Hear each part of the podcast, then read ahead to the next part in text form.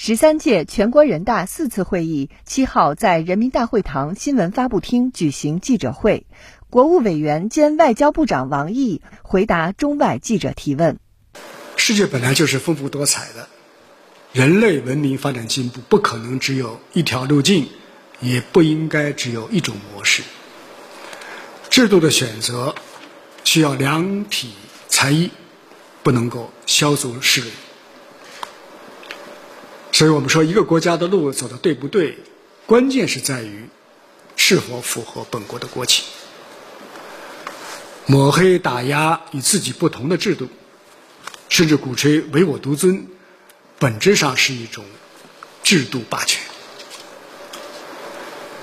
过去一年肆虐全球的新冠肺炎疫情，再次告诫世人：人类是命运相连、休戚与共的共同体。当今世界已经无法承担分裂的后果，更不能重蹈冲突的覆辙。中方坚定地认为，多样性是人类文明发展的特征，制度差异不应成为对立对抗的理由。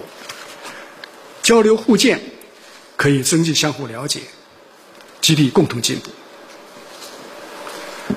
中国文化当中，和而不同是。君子之德，西方文化里边，尊重别人是绅士的风度。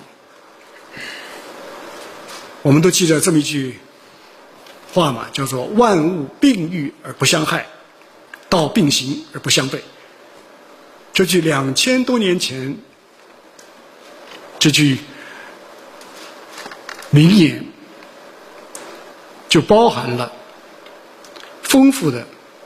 具有包容性的哲学，我们希望今天的西方国家也能够培养出这样的气度和修养。各国应该相互尊重，彼此包容。